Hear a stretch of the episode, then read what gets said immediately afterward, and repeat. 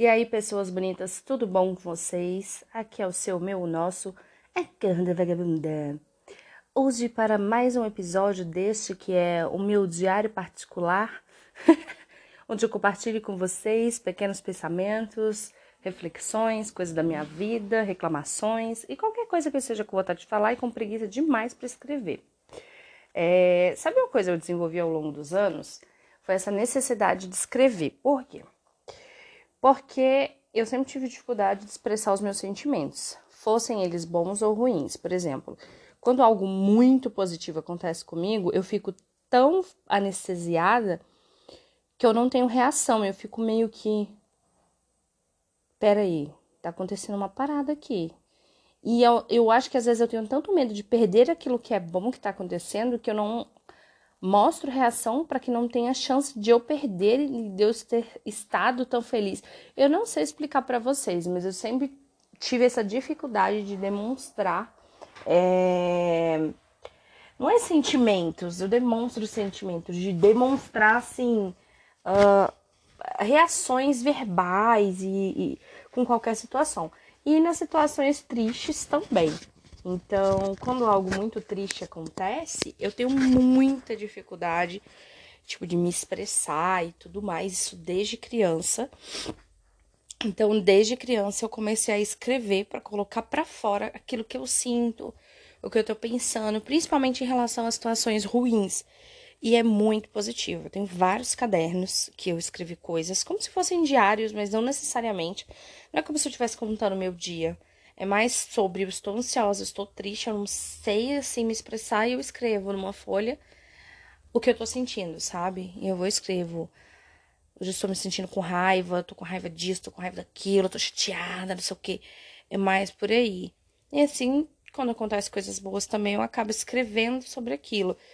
Isso parece que me dá mais uma sensação de tipo de realidade, de pé no chão, de realmente sentir que que eu consegui me expressar. Mas é muito importante a gente saber falar os nossos sentimentos também, até porque as pessoas não são adivinhas, né? Elas não vão adivinhar.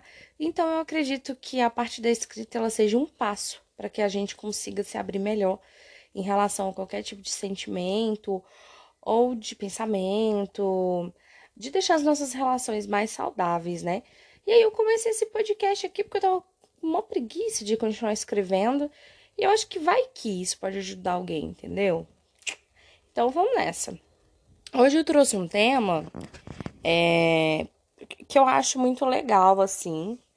Sabe quando as pessoas metem aquele clichê é, que para você crescer você precisa passar dificuldade? E aí você fala assim: ah, vai a merda, não precisa passar dificuldade para crescer. E eu vim falar um negócio para vocês. É, precisa. Olha, não é que precisa passar coisas ruins, mas é na dificuldade que a gente aflora, sabe? Ou a gente cresce muito na dificuldade, ou a gente não cresce nada e começa a culpar o mundo pelos nossos problemas. Existem esses dois tipos de pessoas. Você descobre onde você quer ficar, entende? É... Particularmente, eu olho para o meu passado e falo, cara, o que eu cresci de lá para cá, como a minha mente mudou, como os meus pensamentos mudaram, como eu cresci profissionalmente. É um absurdo, assim. Eu olho para trás e fico até assustada. Eu falo, nem pareço a mesma pessoa. Inclusive, eu ouvi isso. Eu ouvi uma, isso uma vez, né, de um, de um, antigo relacionamento. Você não é mais a mesma pessoa, você não sei o que, não. Eu falei, graças a Deus. Porque a gente não pode se estacionar. A gente não pode deixar de evoluir e de ir para frente, de se comportar diferente, de aprender mais e de se posicionar diferentemente nas diferentes situações, sabe? A vida é um eterno aprendizado. Você pode estacionar e continuar sendo a mesma pessoa do zero aos 100 anos? Pode. Aí é uma escolha sua de desperdiçar os seus 100 anos. Porque para mim, tu passar pela vida e não mudar um único pensamento seu, não é normal né? A gente muda ao longo do tempo. O que a gente gostava muito aos 10 anos de idade, aos 15 não faz mais sentido.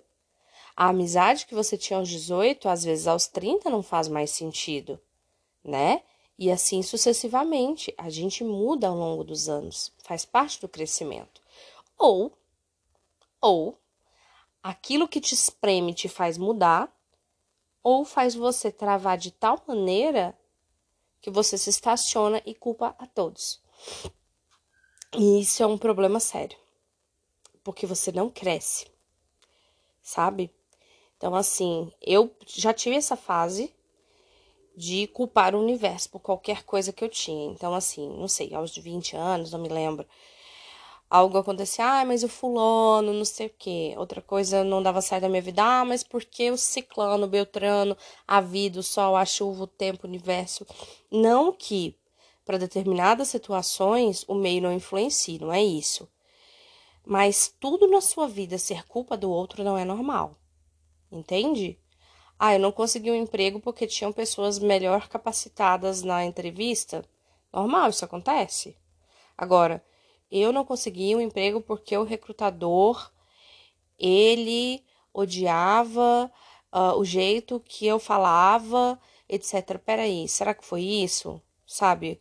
Vamos ter um pouquinho de autocrítica. Não dá para se autocriticar o tempo todo, mas também não dá para não se autocriticar no sentido de, peraí, o que eu fiz que pode ter levado a pessoa a achar que eu não seria adequado para aquela vaga, ou adequado, adequado. O que que eu fiz? Porque já aconteceu isso comigo, de eu participar de alguma seleção de emprego, ou qualquer situação, e ficar chateada, muito chateada, pensando, nossa, não sei o que. E depois de um tempo parei e pensar, falar, cara, mas aquilo ali que eu falei, nossa, me quebrou aquele meu comportamento na entrevista pode ter sido o fator determinante da minha não contratação. Entende? Então, assim, a gente tem que ter essa autocrítica até pra gente evoluir. Porque se você tem autocrítica, você olha e fala, beleza, cometi esse erro, não o cometerei mais. Né? Meu pai tem um, um costume de falar que a gente tem que ser irrepreensível, buscar aprender com os erros dos outros para não cometer erros. Isso acontece em 0,5% de todas as vezes. Porque muitas vezes nós temos resistência em achar que o que aconteceu com o outro poderá acontecer conosco, porque nós achamos que nós somos assim muito especiais, sabe? Assim, no sentido de ai não, comigo não. É mais ou menos a mulher que acredita que ela pode consertar um homem problema. Comigo vai ser diferente? Não vai, entende? Não vai. Então, assim, nós erramos, vamos errar, mas continuar errando só depende da gente. Então, se você errou, se você fez algo que te prejudicou, então, eu vou dar um exemplo prático para vocês. É, eu, aos 20 e poucos anos, não me lembro exatamente a idade, acredito que foi aos 22, resolvi com uma amiga fazer uma sociedade e abrir uma empresa. Nós tínhamos experiência? Não. Nós tínhamos ajuda? Não. Nós tínhamos qualquer know-how e qualquer qualquer coisa em relação a abrir empresas e qualquer conhecimento técnico? Não. Nós tínhamos dinheiro? Também não. E mesmo assim a gente foi lá e fez esta merda. Sabe por quê? Porque a gente achou que com a gente ia ser, sim, diferente. Que a gente ia aprender, que ia dar tudo certo, que ia ser top. Que, meu Deus do céu, rainhas do empreendedorismo. E sabe o que aconteceu? A falta de experiência, a falta de conhecimento bateu na nossa porta e fez toque, toque, toque. E aí o que aconteceu? Nós prestávamos serviço, não era uma empresa de produto, era uma empresa de serviço, o que dificultava ainda mais, né? Porque serviço é muito mais complexo de você vender do ponto de vista. Não é uma coisa, você tem que mostrar valor, tem que ter todo um planejamento, é, planejamento de, como é que chama? De redes sociais, etc. A gente não sabia mexer com redes sociais. A gente não tinha ideia do que era marketing, etc, etc, etc. Gente, vocês não têm noção. Vocês não têm noção. A gente acabou aprendendo muita coisa ao longo do tempo na empresa. Chegamos a conseguir nos equilibrar de alguma forma, né? Ganhar algum dinheiro para se equilibrar, não para a gente sobreviver. Ah, o mês que eu mais ganhei dinheiro da empresa, tipo do meu Prolabore e ela também, foram 300 reais. O mês que a gente tava assim, a gente conseguiu pagar as contas e ter algum Prolabore. Então, para vocês verem o quanto o buraco é mais embaixo. Então, assim, a gente conseguiu mais ou menos se equilibrar e quando a gente pensou assim, arrasamos, a gente tá indo com Deus, a gente, ui, entendeu? A gente tá arrasando aqui, aprendemos finalmente, empreendedoras. O que aconteceu? É, nós acabamos confiando numa pessoa X para nos ajudar com a administração da empresa, porque nós ainda tínhamos muita dificuldade, e essa pessoa, infelizmente, nos roubou. E como nós não tínhamos um capital de giro suficiente né? Ela roubou nosso capital de giro.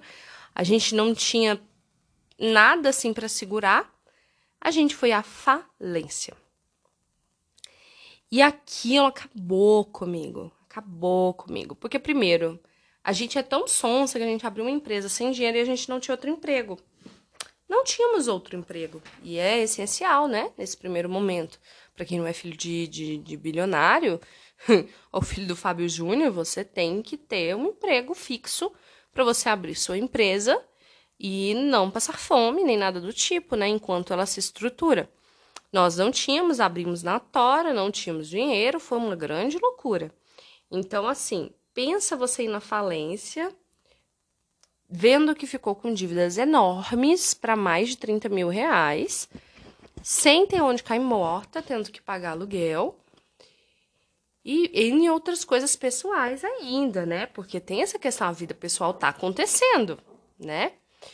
Então, assim, eu me lembro que eu fui para um fundo do poço tão fundo, tão fundo, tão fundo que eu não conseguia sair dele. É, eu já era uma pessoa que se encontrava com depressão, estava começando a fazer tratamento. E meu fundo do poço foi um negócio de mais de mês. Assim, eu não conseguia sair daquilo, eu não me levantava da cama. Eu tinha um amigo que sempre me ajudava, tentava me ajudar mas não era fácil. É... Foi horrível, gente, foi horrível. Mas eu vou dizer um negócio para vocês. Um dia eu me levantei, segurei nos meus joelhos, porque a gente se ajuda, né? Segurei nos meus joelhos, lavei o rosto, pintei o cabelo e fui à luta. Sabe, fui à luta, fui atrás, falei o quê? Não tenho empresa, mas tenho eu. Quem trabalha sou eu. Fui, subloquei uma sala, fiz o caminho inverso, sabe? E aí eu percebi que a gente não precisava, naquele momento, aos 22, ter aberto essa empresa e nem ter passado por tudo aquilo. A gente podia ter simplesmente sublocado uma sala e ir para a luta e depois aberto a empresa. E nós fizemos o caminho errado, sabe? Por não termos quem investisse e tudo mais, entre outras coisas. E aí foi um aprendizado para mim. Foi um aprendizado para mim muito grande. E eu realmente aprendi com aquilo. Eu aprendi que não se faz o caminho contrário, que se planta para colher, que a base você tem que fazer uma base muito bem feita daquilo que você for fazer. Você não pode ir para o topo antes de fazer a base. Se você for para o topo de fazer a base, você cai. Que não se pode desistir de tudo, mas que há momentos em que é necessário dar dois passos para trás para ir mais para frente.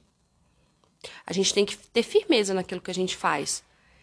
Mas se você tá vendo que aquele não é o caminho, você também tem que saber entender. E ó, se retrair. Entende? Para que você possa fazer um plano de ação melhor. Eu aprendi tantas coisas, eu aprendi a nunca mais deixar ninguém passar a perna em mim, que foi a questão do roubo. Eu aprendi que existem muitas pessoas boas nesse mundo porque nós fomos ajudadas muitas vezes. Muitas vezes. Existem muitas pessoas boas, mas existem muitas pessoas ruins que querem mais é que você caia, se estaba, estabaque no chão e que se lasque para lá. Então, nós aprend aprendemos a saber diferenciar essas pessoas boas, essas pessoas ruins. Você tem que ver os sinais da vida para você. Os sinais estão sempre lá. É igual relacionamento abusivo. Sempre tem um sinal, você está se recusando a ver. Igual a questão da empresa, todos os sinais estavam lá, os bancos não queriam nos favorecer, Foi difícil conseguir um empréstimo para abrir. Não se pega empréstimo para abrir empresa, além desse detalhe, entre outras coisas, entende? Então todos os sinais estavam lá, mas nós ignoramos porque nós queríamos tanto aquilo, sabe, criança quando quer um doce, que a gente ignorou todos os sinais. E foi uma coisa que eu aprendi. Depois de um tempo, eu percebi que essa profissão não era o que eu queria fazer para sempre e não não que eu não continue exercendo a minha profissão, mas que eu queria algo mais da vida, algo que estava sempre comigo e que eu estava ignorando. E com, comecei a ir atrás desse objetivo, e um ano depois eu conquistei o meu objetivo, sabe? E eu, e eu cheguei a ouvir que foi sorte. E eu pensei, foram 12 meses atrás desse objetivo. Foram 12 meses correndo atrás, estudando, querendo esse objetivo, trabalhando em prol desse objetivo. Foram 12 meses até eu conquistá-lo. Não é sorte, é aprendizado. Porque é na dor que ou você cresce ou você esmorece. Ou você continua culpando o mundo pelos seus problemas ou você reflete, faz autocrítica, muda aquilo que tem que ser mudado em você, não muda aquilo que não precisa ser mudado, né? Isso é importante também. Nossa personalidade, ela, ela tem que ser algo que nos dá orgulho, né? E segue em frente e traça seus objetivos. Aqui eu tô falando de um objetivo profissional, mas pode ser um objetivo pessoal, social, uh, amoroso, em relação a qualquer tipo de objetivo. Aprenda com seus erros. Eu falo isso também porque na minha vida emocional, amorosa, o padrão foi o mesmo. Eu quebrei muito a cara até começar a ver onde estavam os meus erros. Não os erros das pessoas, os meus. E quando eu descobri os meus, eu passei a não tolerar qualquer coisa, eu passei a esperar mais das pessoas, eu passei a ser mais exigente. E não exigente, ai, porque eu quero. Não. Exigente no sentido, para mim, só serve se a pessoa respeitar isso, isso e isso. Se a pessoa tiver essa e essa característica positiva. Tudo bem se ela tiver esses, esses e esses defeitos, não tem problema. Mas esses e esses já tem um problema. Você precisa saber o que você quer.